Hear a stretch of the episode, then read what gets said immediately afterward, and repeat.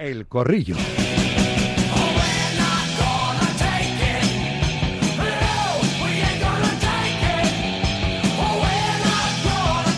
Voy saludando como siempre a las damas. Primero María José Stalrich, periodista deportiva. Hola María Jo, buenas tardes. Muy buenas tardes a todos. Manuel Damián Martín. Él me deja llamarle así porque así viene su nombre en el DNI. García, me apunta de segundo. Hola Manu, buenas tardes. Son fáciles los apellidos. La verdad es que sí, ¿eh? Eh, tienes, tienes ascendencia alemana, ¿eh? por lo menos. Sí, sí, sí, sí, el mismo centro de Alemania. Martín García, muy bien. Joan Prats, Radio Marca Barcelona, buenas tardes. Balado, Joan Prats Balado, ¿qué tal? Buenas tardes. ¿Balado? Sí, ¿Con gallego. No, eh, no, con B. Con B, Eh, balado. Sí, sí, gallego. Bien, bien, bien, balado. Me gusta, me gusta. Oye, no, pues te voy a empezar a. Porque tu madre tiene también derecho. Te voy a empezar a decir también el segundo apellido. Venga, ¿Eh? claro que sí. Se pondrá contenta, además nos escucha siempre. Sí, pues un Sí. saludo a mamá, ¿cómo se llama? Elena, Elena. Elena Balado. Un Sí, sí. beso a Elena Balado. Tienes un hijo que es un Uy, potosí. la acabo de hacer muy feliz, créeme. Y, oye, Hostalrich, ya que estamos, ¿cómo, cómo se apellida tu mamá?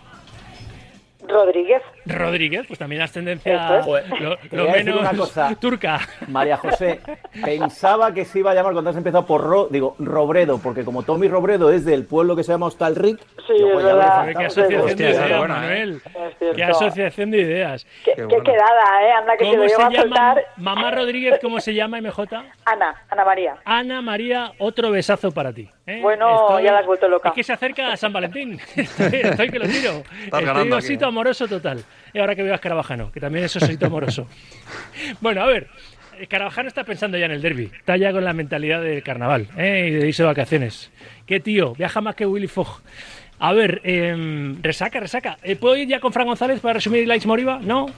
Le están peinando. Ahora se conectará González. Uy, el Ash. Hemos escuchado que, que, que Ulay, Ilais, ¿qué? Eh, buen recuerdo guardáis de él. Le hizo dos buenos partidos y fue a la, a la puerta a pedir que de lo mío, ¿no? Sí, yo recuerdo mucho a- al padre, sobre todo, porque el padre... Era como el padre de Ozil, más o menos. Mira, te voy, a- te voy a contar. Yo descubrí a Ilash en un torneo veraniego en San Paul, eh, eh, donde estaba yo allí, habían también otros compañeros, estábamos viendo a los jugadores de la cantera y tal, y metió un golazo desde el centro del campo, eh, saliéndose de los cánones habituales de lo que son los centrocampistas del, del Barcelona. Y, y todos flipamos, y se, se hablaba de él como una de las joyas de la, de la cantera. Lo que pasa es que también eh, rápidamente descubrimos también que tenía un entorno, especialmente con su familia, complicado, complicado eh, y que... Es bueno, que fue para- así, ¿eh?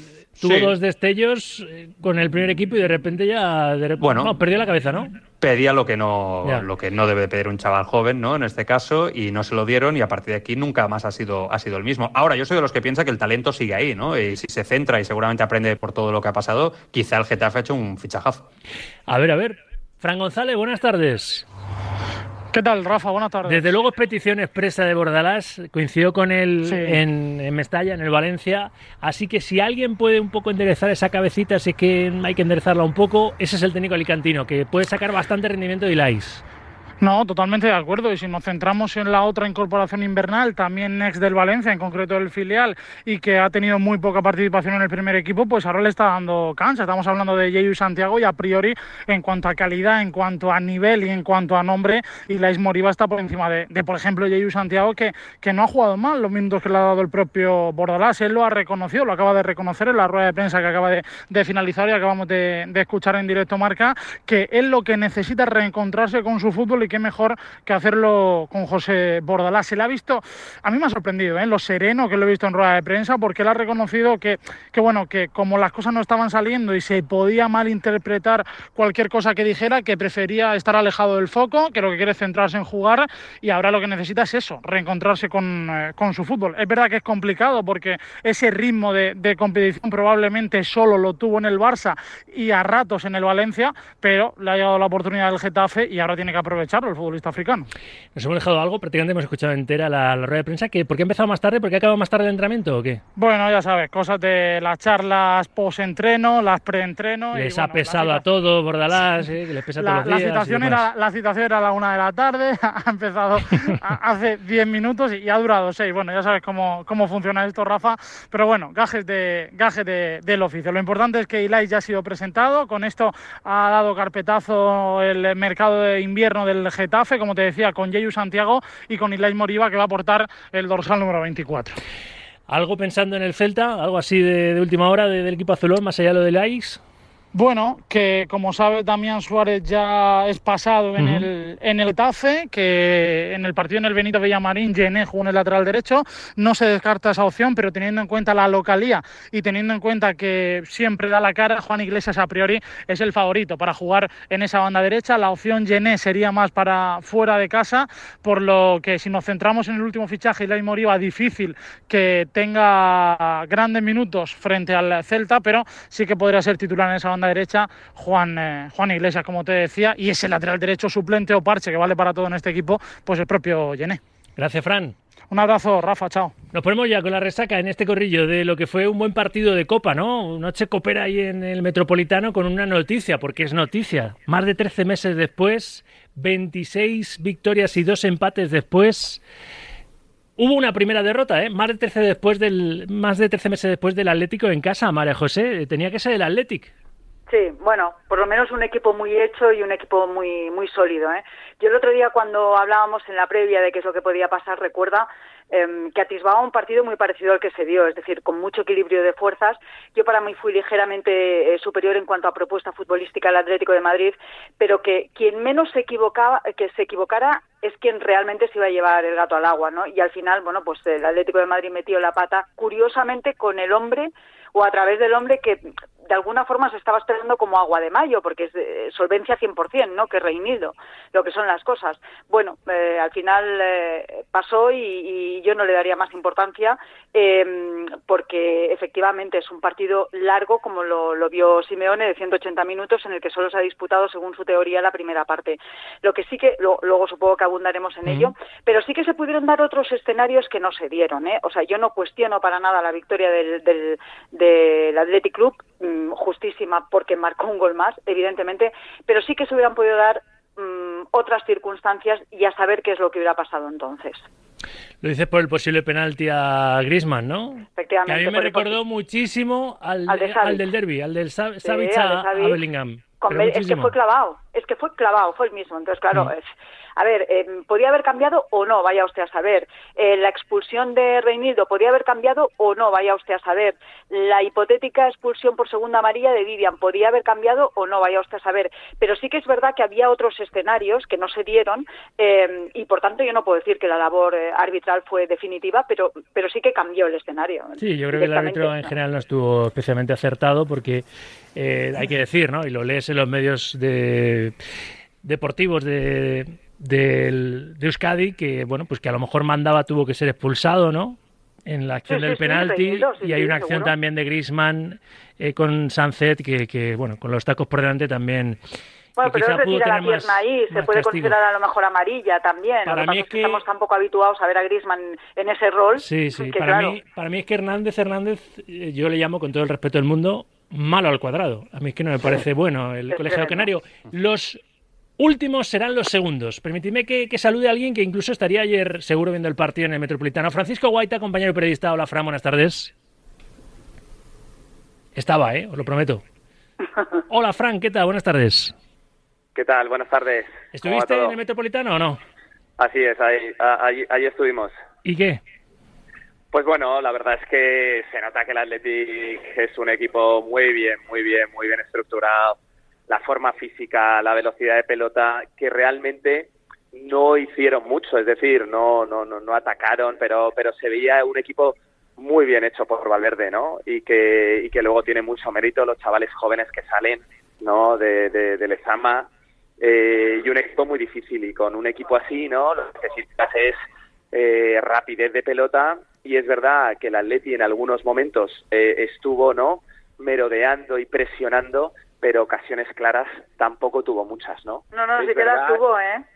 Guaita, el es problema es que no, ayer podían, podíamos estar jugando, el Atleti podía haber jugado tres días seguidos, que ayer estaba de Dios que no, no la, pólvora, no la pólvora mojada ayer. Claro. Sí, pero... Pero, pero oportunidades tuvo, tuvo, tuvo, la de Correa, no, tuvo la de bueno, Lino, jo, no me digas. Bueno, yo creo que no tuvo, o sea, yo creo que, que, que, costaba mucho. Es verdad que durante 20 minutos, 15 minutos hubo, ¿no? Al principio de la segunda parte, en algún momento con Morata, que tuvo, ¿no? Dos ocasiones, pero que que no se vio ese no ese Atleti que a veces no somete mucho más al rival yo creo que también a la contra eh, el Atleti pudo el Athletic Club pudo haber hecho más daño Y, bueno, me parece un, una vuelta que, que puede estar muy interesante. Vamos a ver con qué cara sale el Atleti de Madrid, ¿no? Pero, pero creo que, que se ha visto en otras eliminatorias como, como el Cholo habla de 180 minutos y es así. Entonces, yo creo que, que evidentemente un 1-1 hubiera dado más vida, pero que al final, bueno, te ves necesitado y me parece que el Athletic Club es para mí el equipo más en forma a día de hoy de, de la Liga Española. Más lectura del partido de ayer, Martín. Pues eh, estando muy de acuerdo con todo lo que se ha dicho, sobre todo el análisis que ha hecho María José, yo creo que a todos se nos, se nos ha olvidado o, no le dais la importancia que le doy yo, que puede ser. Para mí la clave está en el penalti de Reinildo. Cuando María José decía se podían haber dado otros escenarios, a partir de que el Atlético se pone por delante por un error del Atlético de Madrid, no por un acierto del Atlético, el acierto de marcar el penalti, por supuesto, eso no lo vamos a, a negar a partir de ahí se nota que el Athletic se echa más atrás y esos minutos, sobre todo la segunda parte de acoso y derribo, donde eh, todo se estaba jugando en el área de Aguirre por cierto, porterazo. Por arriba me encantó y mira que no era muy alto, ¿eh? pero por arriba qué seguridad, qué aplomo. Bueno, pues, pues esos otros escenarios para mí eran si no hubiera hecho Reinildo ese penalti. Y esos eran los escenarios donde el Athletic seguramente se hubiera abierto un poquito más y el Atlético de Madrid hubiera tenido más posibilidades. Yo no voy tanto al árbitro, yo estoy de acuerdo que ni para uno ni para otro, o para uno y para otro, Pito. O sea, que, que, no creo que marcara el partido de ayer. Para mí la clave está en que en un partido muy abierto, a partir de que el Athletic, por un error de Reinildo, se pone por delante, el Athletic no voy a decir que renuncia a jugar, pero ya no estaba jugando como esos primeros 20 minutos. ¿Y Joan? Sí, eh, esto que, esto que dices, Manu, es interesante. ¿eh? Yo, yo un problema ¿eh? con el tipo, el tipo de central que tiene el Atlético de Madrid y cómo juega. ¿eh? Ayer Reinildo quizá me sirve de ejemplo, otro día quizá es Savic. Creo que ahí eh, es un, puede ser un problema, porque es verdad que ayer el Atlético dispone de ocasiones. Creo que no gana el partido, aunque para mí fue mejor, porque seguramente, como decía María José, tuvo muchas ocasiones y no estuvo acertado. Pero siempre esos pequeños detalles defensivos, ante un equipo que concede tan poco como el Atlético Club, ostras, realmente te pueden penalizar, sobre todo en eliminatorias, sea de Copa o sea eh, eliminatoria, europea. Yo quiero decir dos cosas muy rápidas también sobre el Atlético Club. Creo que la primera, este, yo cuando Valverde entrenaba al Barcelona, jamás eh, vi el sello de Valverde en aquel Barcelona. Y jamás vi a Valverde identificarse al 100% con aquel Barcelona. Le echaste después de una Supercopa de España, echaron, ¿eh? sí, sí, sí, pero sí, sí. Pero, que, pero es que tenía lo mejor de lo mejor. Claro, es que lo que tenía le tapaba muchas carencias, ¿no? Que tenía aquel, equipo. Entonces sí que es cierto que al fin y al cabo yo ahora sí que veo este a este Valverde lo veo muy cómodo en este Athletic eh, Club, le veo mucho con su sello. Y después dos, el tema físico. Creo que ahora mismo hay pocos equipos en Europa, en Europa que estén mejor trabajados que el Athletic Club. Creo de verdad que es una auténtica maravilla verlos y tiene mucho que ver con el fichaje de Íñigo San Millán, este preparador físico que era quien trabajaba con Tadej Pogachar hasta hace dos días en el Emirates de, de Machín, en ciclismo, y que yo no sé cuál es su poción mágica y su manera de trabajar, pero vamos, que no hay cliente suyo que no vuela haciendo el deporte que, haga en este caso. Eh, y vamos a ver cómo acaba el Athletic Club. Lo digo en clave también Champions League y en, y en la Liga, ¿eh? porque eh, si Barça es una ventaja, ¿eh? pensando en la vuelta es una ventaja que el Atlético de Madrid tiene entre medias, por ejemplo, el Inter, el Giuseppe Meazza, la ida de los de la Champions. Pero ahora hablamos de, de, de, eso si queréis, porque es verdad que el Atlético depende mucho de las camadas y tiene una camada muy buena. es decir, los centrales yo los llevaba a la Eurocopa, pero mañana mismo con España. Vivian y Paredes. Paredes, nunca mejor se pudo apellidar un central. Paredes, un auténtico muro con Vivian, partidazo de ambos, ¿no? Pero bueno, a ver los siguientes. Ha costado ese relevo generacional, ¿eh? Ha costado, pero ha, llegado. Es que le zama mucho, mucho le zama. 628 26 90 92. Primera tanda, notas de audio, porque tú también amigo amiga eres corrillero ¿eh? en este en este espacio de opinión que se llama Directo Marca. Buenas tardes, Radio Marca. Buenas tardes, Sauquillo. Buenas tardes. ¿Qué pasó? ¿Qué he hecho? ¿Qué he roto? Lo de Mbappé. ¿Vas a vender al mejor medio centro que tenemos? Al centrocampista que tenemos. ¿Y al mejor defensa que tenemos por otro delantero? Venga, hombre, tío. ¿Dos, dos por uno?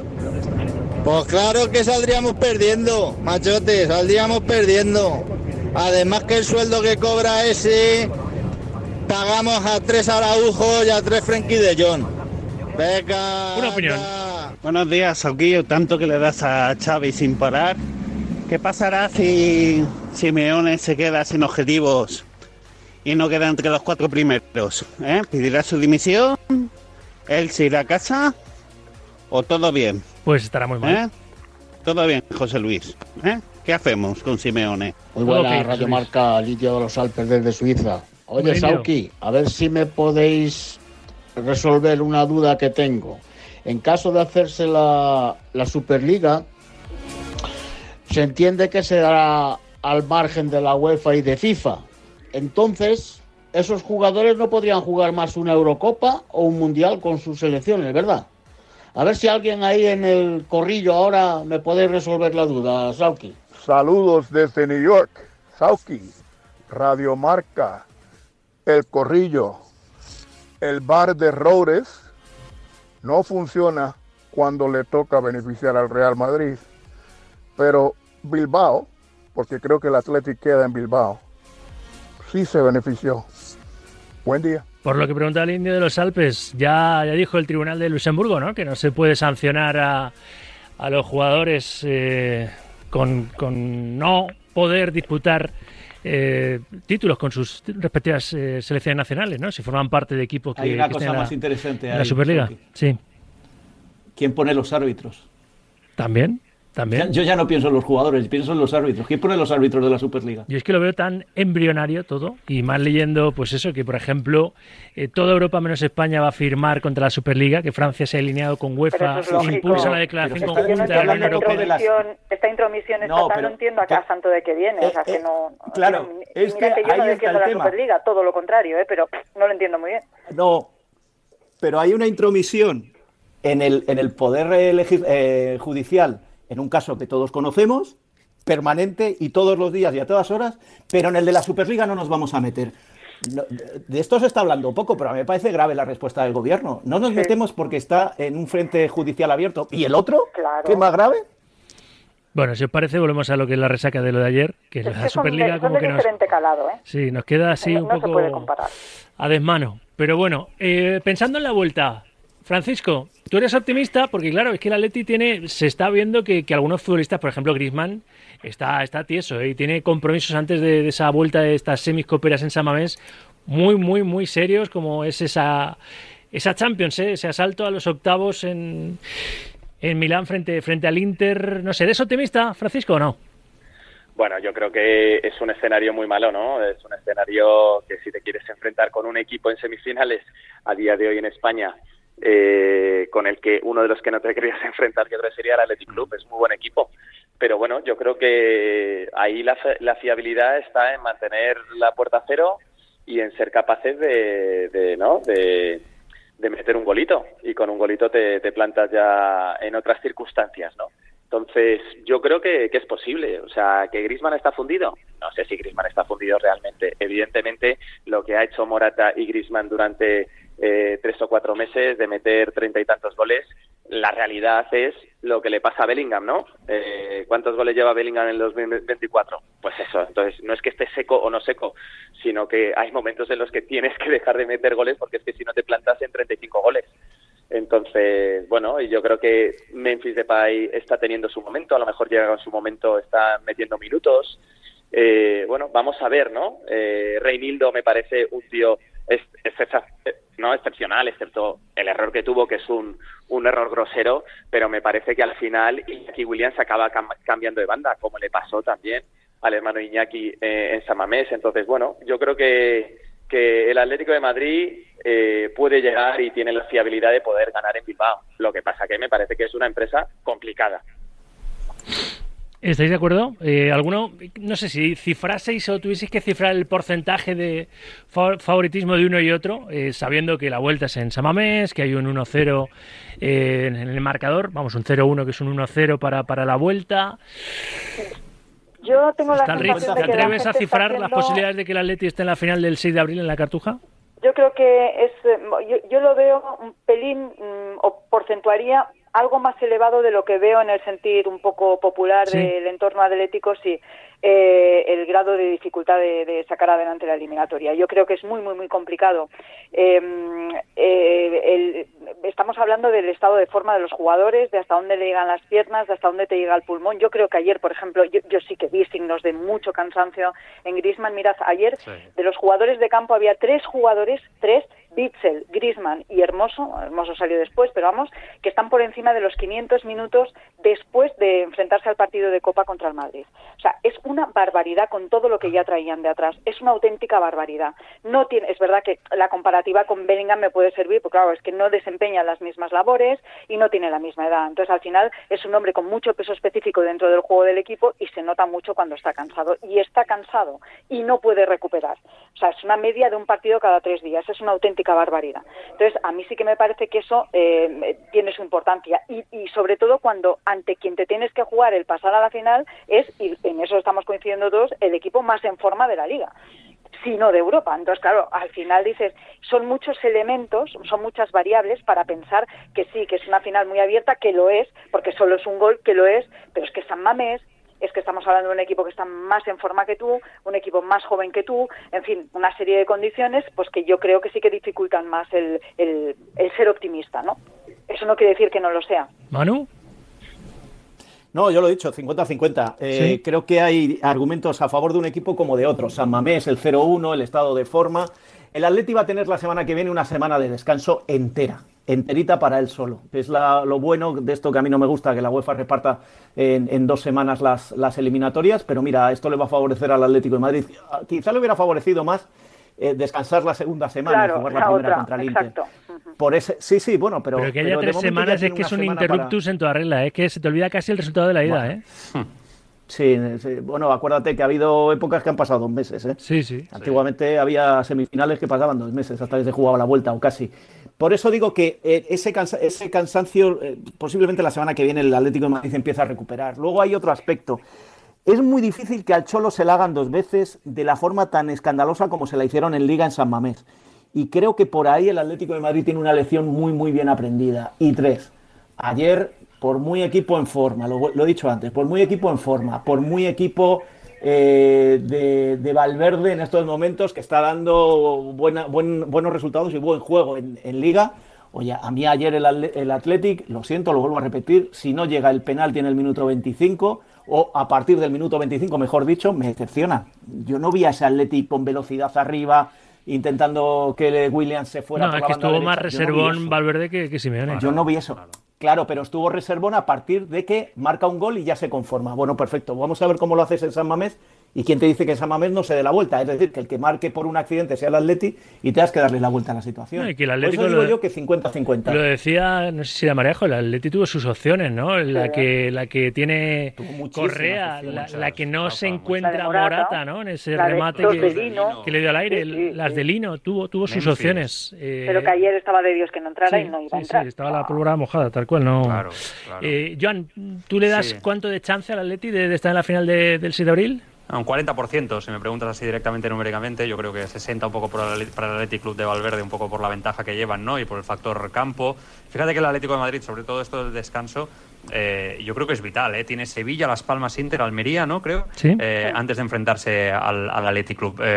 La, semana pasada o la otra, no sé cuándo fue que estuvimos hablando aquí que, sobre dónde dar descanso, ¿no? Si hacerlo en el, en el derbi o en el partido del Rayo Vallecano. Yo creo que Grisman es evidente que está dando señales de, agotamiento. No es el único, pero Grisman tiene una importancia en este equipo vital ahora mismo para el Cholo Simeone. No sé si es, es, fácil decirlo todo pasado, ¿no? Si quizá debería haber descansado el partido ante el, ante el Madrid, no lo sé. Seguramente le hubiera ido bien porque es, es evidente que, necesita esos, esos minutos, esos partidos para coger y tomar, tomar aire. Todos los jugadores pasan por, por baches, pero este Atlético de Madrid lo necesita muchísimo, porque este Atlético que está haciendo una temporada para mí a nivel de juego muy, muy buena, de las mejores en las últimas temporadas, sus problemas vienen por detrás, ¿no? Siempre vienen por, por, la defensa, por esa, esos partidos donde ha habido ese error, ese, ese factor que ha sido determinante en un momento clave. Entonces, si atrás está bien, necesita que sus jugadores atacantes estén al nivel mínimo que se exige de ellos, en este caso Griezmann, para ser determinantes. Solo una pregunta, Francisco, eh, al hilo de esto de, de Griezmann, y os cambio el, tercio. Fran, ¿tú crees, si fuese Simeone, que Griezmann tendría que descansar en los partidos que hay de Liga hasta la vuelta en Samamés y jugar eso, eh, la Champions contra, contra el Inter y el partido en, en, la Catedral. Lo digo porque A ver, es que en Liga el Atlético está a 10 puntos del, del Real Madrid, pero tampoco puede a lo mejor reservar a su estrella, ¿no? Pensando en que llegue más descansado a, a esa eliminatoria donde está a dos partidos, sí, en la puerta más directa a, un título que es, que es la, la Copa del Rey. Eh, ¿Tú harías eso si fueras el, el profe Ortega y, y Simeone con el Principito, Fran, o no? Yo creo que no es real a día de hoy. Yo creo que es el partido a partido y yo creo que donde se le puede dar descanso a Griezmann es en los partidos que juegan el Metropolitano del Atlético. Yo creo que ahí se le puede dar descanso. Pero es verdad que es una pieza fundamental. Es que es que es un todocampista. Eh, te ayuda a generar juego, te ayuda a defender. Eh, cuando saca a un delantero lo coloca eh, en un lado. Entonces es un jugador vital y eso que sea vital, pues evidentemente le convierte en que juegue muchos minutos y juega muchos minutos corriendo mucho y entonces es verdad. Y luego con la selección francesa juega hasta contra Gibraltar. Sí, sí. Entonces eh, es, es así pero tienes no la encrucijada de que eh, ya no solo es que la liga latina es lejos, es que hay cinco equipos que están no La pelea Eh, por los puestos Champions. sí. Claro, entonces te metes en un gran problema. Para empezar, ese- el sí que es el que te viene pisando los talones, que Claro. es quinto y tres cuartos. Claro, y entonces te metes en un gran problema que si das un paso en falso, eh, pues ahí está. Entonces yo creo que a Griezmann, desde mi punto de vista, se le tendría que haber ma- dado más descanso eh, en, en el Metropolitano, donde el equipo es muy fiable, donde, eh, pero claro, parte de esa fiabilidad depende de él.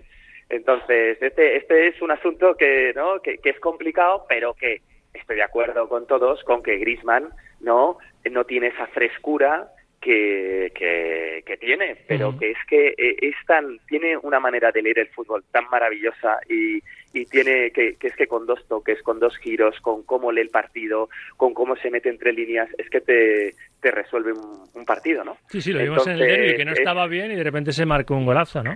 Claro, entonces es que es así, ¿sabes? Y, y ese derby que se jugó hace cuánto, hace dos semanas, eh, ¿no? Y que en el minuto 110 eh, le gana en carrera a Vinicius, se mete y mete un golazo, ¿cómo estaba Griezmann? Entonces, claro, en todos los momentos, ¿no? Tienes la sensación de que, oye, eh, tiene que dar descanso. Y yo creo que sí, yo creo que tendría que dar descanso. El, el caso de Bitzel, ese, ese sí que es escandaloso. Es decir, un tipo de 35 36 años que ha jugado todos los partidos. Tendrá que jugar Paulista, y- ¿no? Que para eso lo ha fichado, digo yo.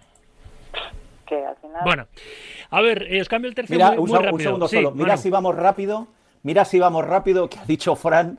¿Cuántos, ¿Cuánto hace que se jugó el derbi? Fue el 4 de 15 días. febrero, Se ¿no? jugó el domingo pasado. Sí, fue el domingo pasado. El sí. domingo pasado. Sí, pero es que va muy rápido. Esto Es que vamos a a una pasa No, no, hablo, hablo- hablo del de Copa del Rey, hablo del de Sí, Copa el del de Rey. Copa del Rey hace mes y medio. Ah, vale, Sí, vale, sí, vale. sí, Había sí, entendido sí. este. Y Hace dos o tres semanas, sí, ¿no? sí. No, en Liga Sí, fue, sí. sí, el domingo Vale, vale, pasado. disculpa. Pero es verdad, es verdad, que va, demasiado rápido ¿Me dejáis que apostille una cosa? Súper ¿Me dejáis rápido que quiero preguntar por el Barça y las palabras Sí. de Deco ayer. Sí, es muy rápido, muy rápido. Mira, eh, es verdad que necesita descanso, es que lo requiere y es, es, es imperioso. O sea, tiene que ser sí o sí porque es que si no al final va a reventar. Pero eh, no, no recuerdo, eh, quizás me podáis ayudar, no os recuerdo si fue contra el Rayo Vallecano o contra el Sevilla. ¿Os acordáis que en la segunda parte, después de no haber hecho una primera demasiado brillante, cambió a los dos de golpe, a Grisman y a Morata? Sí. Sí. ¿Recordáis, no? Bueno, Sevilla. pues eh, éramos nueve personas, nueve personas, eh, estaba yo en la tele, nueve personas y las nueve al unísono nos echamos las manos a la cabeza. Pero le salió muy bien. Fueron los que Le salió de el partido. pero claro, fijaros la importancia que tiene. O sea, es que a mí me da vértigo pensar en un, en un once en el que no esté Griezmann. Ujú, Bueno. Deco, ayer en el 11, en Sport 3, eh, antes en la puerta del programa escuchábamos eh, ese sonido en el que le preguntan si cambiaría a Araujo y a Frenkie de Jong, si los vendería por Mbappé. Y decía que empeorar- empeoraría la plantilla y ha sido un oyente el que le ha dado la razón al director deportivo del Barça. Le preguntaban también por el que va a ser sustituto, si lo tienen ya, de Xavi a partir del 30 de junio en el banquillo azulgrana. Deco. Yo todavía no hemos empezado ni a hablar con, no hablé con ningún entrenador porque todavía estamos asimilando un poco la salida de Xavi. Estamos en un momento que necesitamos sumar puntos para estar vivos en la liga. Sobre el entrenador, será consensual de, lo- de las decisiones que tomamos siempre yo el presidente. La verdad que no, no estamos Ya. hablando de un, de un entrenador de momento. Primero tenemos que saber exactamente lo que queremos hacer, a dónde vamos y yo creo que antes de hablar con quien sea, tienes que saber primero lo que tú tienes que hacer. Como he dicho, la etapa de Xavi no se ha acabado. Rafa está haciendo su trabajo, ¿no? Creo que está creciendo como entrenador. En el filial yo creo que es una experiencia fantástica porque está teniendo bastantes dificultades, o sea, perder jugadores para el primer equipo, tener que buscar juveniles. Rafa sí que está considerado por nosotros como una persona que está creciendo dentro del club, però no, no, no està pensado para ser entrenador al. No és opció ara mateix per rellevar Xavi? No, a ver, dijo, ya Jan dijo que si algo pasara... Como emergencia por sí, una pero... urgencia sí, pero la decisión de futuro es algo que, que hay que ir con bastante más, más análisis. Os pido brevedad a los cuatro que estoy ya fuera de tiempo, pero voy primero con Joan, ¿eh? por proximidad geográfica y hasta sentimental. Eh, Tiene toda la pinta, dijo también que no se van a hacer grandes fichajes, que vais con la opción low cost para relevar a Xavi, va a ser Rafa Márquez, incluso a lo mejor, no lo sé, antes del 30 de junio. Sí, eh, lo único que eso tendría que ser un descalabro absoluto del Barça en Champions y en Liga, entonces ahí la opción va a ser Rafa Márquez, eso lo sabe absolutamente todo el mundo, pero yo creo que ayer quedó descartado que Márquez vaya a ser el entrenador del futuro. Creo que Deco salvó el match ball, que no lo tenía nada fácil, nada sencillo en esa, en esa entrevista, eh, pero a la vez a la vez dejó claros síntomas de la falta de proyecto que hay actualmente en el Fútbol Club Barcelona. Total. Total. ¿Marejo? Pues dice, es que todo se condensa en la frase eh, de que primero tenemos que saber qué es lo que vamos a hacer a futuro. Ah, todavía no lo sabes. O sea, todavía no tienes idea de lo que vas a hacer en la temporada que viene para escoger un perfil de entrenador que se pueda ajustar a lo que necesites. Es que no, eh, no tiene sentido nada, absolutamente nada de lo que está ocurriendo en ese club. Y todo empieza por una mala planificación y quién sabe, yo me atrevería a decir que incluso porque esa planificación tiene que hacer la gente que no está preparada para ese para esa labor. Manu. Pues que si hacemos caso al pasado reciente del Fútbol Club Barcelona, el próximo entrenador va a ser Márquez. Porque tampoco estaba Xavi preparado para el primer equipo, lo dijo Laporta, y, y, fue al primer equipo y aquí estamos. Y con Márquez va a pasar lo mismo. Desastroso. Estoy de acuerdo con, de, con lo primero que ha dicho. Yo no ficharía a Mbappé, eh, no me desharía de Araujo y de De Jong para fichar a Mbappé, entre otras cosas por el dinero que cuesta, no, no el que vas a recibir por vender a esto, sino lo que le tienes que pagar a Mbappé día a día y ya bastantes problemas tiene el Barça. Pero lo segundo, o sea, que un director deportivo al que el entrenador le ha dicho que no sigue la temporada que viene, dice que todavía está en shock y que todavía no ha pensado lo que viene, y Claro. hace ya dos, tres semanas. Ya va tarde. Oye, me, me parece que el, que el que te tienes que ir con Xavi eres tú. Ya va tarde, Deco. Y Fran, tú cierras el corrillo hoy. Yo creo que sinceramente es difícil creer a Deco. Creo que ya están trabajando el año que viene, creo que es una manera de poner el foco en otra cosa eh, y creo que evidentemente cuando Xavi te dice que se va, pues ya estás pensando ¿no? en qué hacer. Otra cosa es que lo estés contando, que lo quieres contar o qué quieres hacer. ¿no? Lo de Márquez, yo desde mi punto de vista creo que tiene un perfil totalmente diferente al de Xavi. Xavi creo que es ¿no? uno de los mejores jugadores en la historia de, de- del Barça y le das esa puerta, yo creo que Márquez no tiene y creo que hay muy buenos entrenadores ¿no? que, que les gustaría entrenar al Barça. Entonces yo a lo de Deco, a las palabras de Deco a día de hoy, no le doy mucha credibilidad en el sentido que todavía está en shock, eso te lo crees no cuando ha pasado dos días, pero cuando ha pasado me parece que es un relato que están creando y que lo que quieren hacer es tener tiempo, no empezar a pensar y abrir el melón de qué, qué entrenador, qué no entrenador, no, no, todavía tenemos que hablar, estamos pensando, no sé qué, pero la realidad es que seguro que se han reunido y están viendo y hablando con diferentes entrenadores. Pues el shock ha sido inicial, ¿eh? que todavía quedan muchas curvas ¿eh? en forma de, de eliminatoria de octavos de la Champions y el Nápoles. Veremos a ver. Joan, gracias, un abrazo. Un abrazo fuerte para todos. cuidaros. Gracias, Fran. Un abrazo. MJ, como siempre, gracias. Saludos a todos. Gracias. Un beso, gracias, Manu. Abrazo. Oye, muchas, muchas gracias por no haber tocado el tema del partido de la semana, el gran partido que nos espera el sábado Ah, a las hombre, seis y media favor. en el Molinón. Va, va, va, no va Escarabajano para allá. Después, de, después del tercero... ¿Para el Molinón? Sí, sí, creo que sí. Después del 3-0 de, de la Romareda tienes, tienes todavía ganas de ver al Sporting, Por ¿no? eso te digo que, que gracias. No, no, tengo muchísimas ganas porque no va a dejar de ser mi equipo, pero que gracias por no tocarlo, por no tocar el tema. Que sí, lo digo en serio, ¿eh? Lo hemos dicho así de, de salida, aunque sea en ese, en ese Seis y media de la tarde es el mejor partido que se puede ver el sábado. El derbi asturiano, eso mola mogollón. A ver cuándo es en primera. Gracias, Manuel. Un abrazo. En 13 minutos las 3, las 2 en Canarias. Publicidad, vamos a hablar de baloncesto, que hoy hay mucha tela que cortar, ¿eh? Juegan las chicas, hay jornada de Euroliga con partidazos, ese Milan, Real Madrid. Arranca eso, el preolímpico para las de Miguel Méndez. Ahora enseguida con Charlie Santos. Hasta las 3, escuchas directo Marca en la radio del Deporte, Radio Marca.